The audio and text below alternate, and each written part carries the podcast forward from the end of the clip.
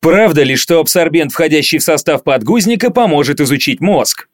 Наша Вселенная состоит из множества мельчайших деталей, например, таких как бактерии, клетки организма или квантовые частицы. Но даже обладая идеальным стопроцентным зрением, человек в состоянии увидеть только те мельчайшие объекты, размер которых не менее 1,1 мм.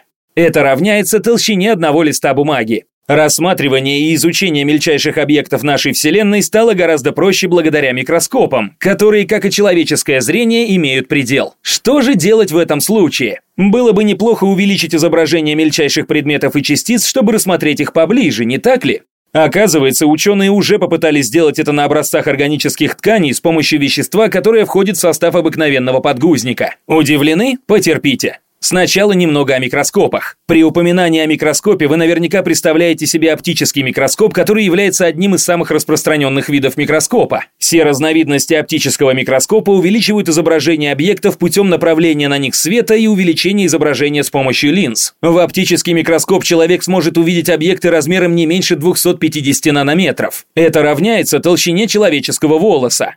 Одни из самых мельчайших объектов, которые вы можете рассмотреть, это эритроциты и бактерии. Если попытаться увеличить изображение таких объектов, как молекула ДНК или атом, еще больше, то они будут размытыми. Объяснение тому – дифракционный предел, который был открыт в 1873 году немецким физиком-оптиком Эрнстом Аббе. Однако с тех пор прошло уже немало лет, и ученые выяснили, как получить изображение с более высоким разрешением другими способами, например, с помощью электронной микроскопии. Электронный микроскоп состоит из магнитных линз, которые направляют пучок электронов на объект, полученное изображение которого затем увеличивается с помощью других линз. Электронный микроскоп может увеличить даже изображение атома. Однако недостаток у такого вида микроскопа тоже есть. Дело в том, что электронные микроскопы стоят свыше миллиона долларов. К тому же они могут увеличивать изображение далеко не всех объектов. Многие биологи, к примеру, применяют микроскопию для исследования белков и других молекул наших тканей, что помогает им в изучении различных заболеваний. Очевидно, что для увеличения изображения молекул необходим микроскоп более высокого разрешения.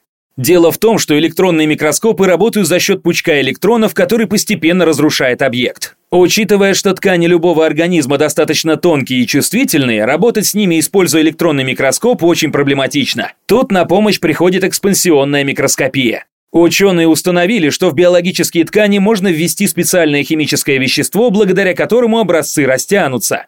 Это то же самое абсорбирующее вещество, которое используется при изготовлении подгузников – полиакрилат натрия. Данное вещество обладает двумя важнейшими особенностями. Первое. Молекулы полиакрилата натрия образуют прочную сетчатую ячейкоподобную структуру. Вторая. Эта сеть с ячейками раскрывается, а молекулы воды заполняют ячейки. Именно так подгузники впитывают жидкость. Представим, что ученому необходимо изучить белки в тканях печени. Здесь и поможет вышеупомянутая экспансионная микроскопия. Но ее недостаток в том, что при таком детальном изучении белки могут удалиться. Но и тут ученые нашли выход. Для начала нужно остановить все биологические процессы, протекающие в ткани. Затем поместить на ткань флуоресцентно меченые молекулы, которые связывают белки и после их удаления позволяют увидеть, где они находились и, соответственно, изучить их. Флуоресцентно меченые молекулы довольно распространенный в цитологии инструмент. Флуоресцентная микроскопия помогает ученым исследовать конкретные части того или иного образца.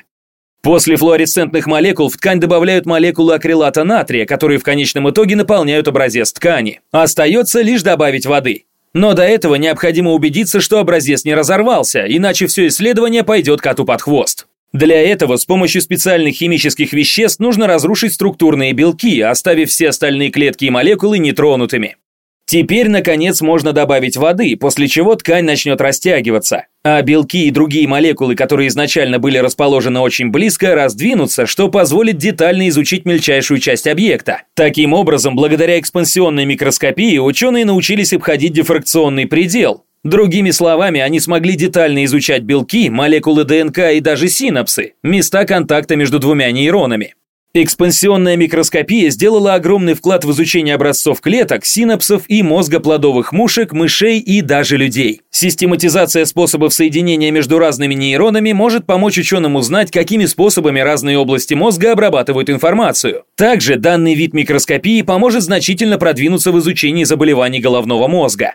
Многие утверждают, что экспансионная микроскопия очень бюджетный и многообещающий вид микроскопии, который поможет в изучении большинства биологических образцов, от мозга до тканей легких. Но оказывается и здесь существует предел. Например, флуоресцентные молекулы далеко не дешевое удовольствие, поскольку их массовое производство и синтез очень затратное занятие. Тем не менее, утверждать наверняка никто не берется, поскольку экспансионная микроскопия совершенно новая отрасль, которая, мы уверены, будет развиваться лишь в лучшую сторону. Однако увидеть это мы сможем лишь спустя какое-то время. Вы слушали подкаст от Naked Science. До новых встреч!